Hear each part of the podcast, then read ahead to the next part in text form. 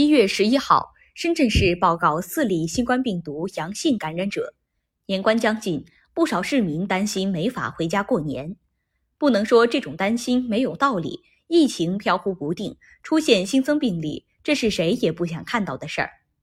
在动态清零的防控策略下，我们以最小的代价取得了最大的抗疫成果，使疫情对社会生活的影响降到最低。但是病毒狡猾，德尔塔、奥密克戎变异毒株隐蔽性更大，传播力更强。目前疫情仍处于多点散发的状态，外防输入、内防反弹，压力巨大。春节临近，一年一度的春运即将拉开序幕。不言而喻，过年对疫情防控是巨大的挑战。不少省市发出了就地过年的倡议，同时为市民提供丰富多样的精神物质礼包。需要指出的是，就地过年是倡议而不是强制。对于回家过年的急切，人们向来感同身受。每逢佳节倍思亲，回家过年作为一种仪式，承载了五彩斑斓的情愫。关于团圆、孝道、舔犊、乡愁等等，每一个元素都直抵人心。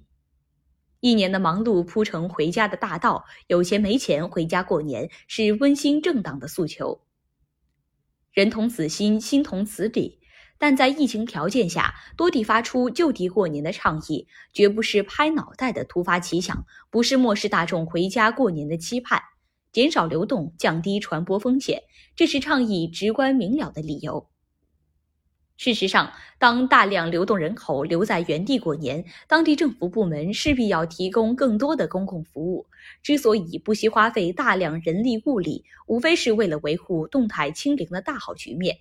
比如深圳，流动人口基数庞大，在有新增病例的前提下就地过年，不失为明智的选择。深圳的抗疫表现有目共睹，民众生活没有压力，就地过年自己放心，也让家乡父老少一份担忧。一言以蔽之，抗疫大局需要全社会精神团结，相互理解。如果说就地过年是一种牺牲，那么看看国际社会病毒肆虐、狼烟四起，也许就能理解这种牺牲是值得的。感谢收听羊城晚报广东头条，我是主播以飞。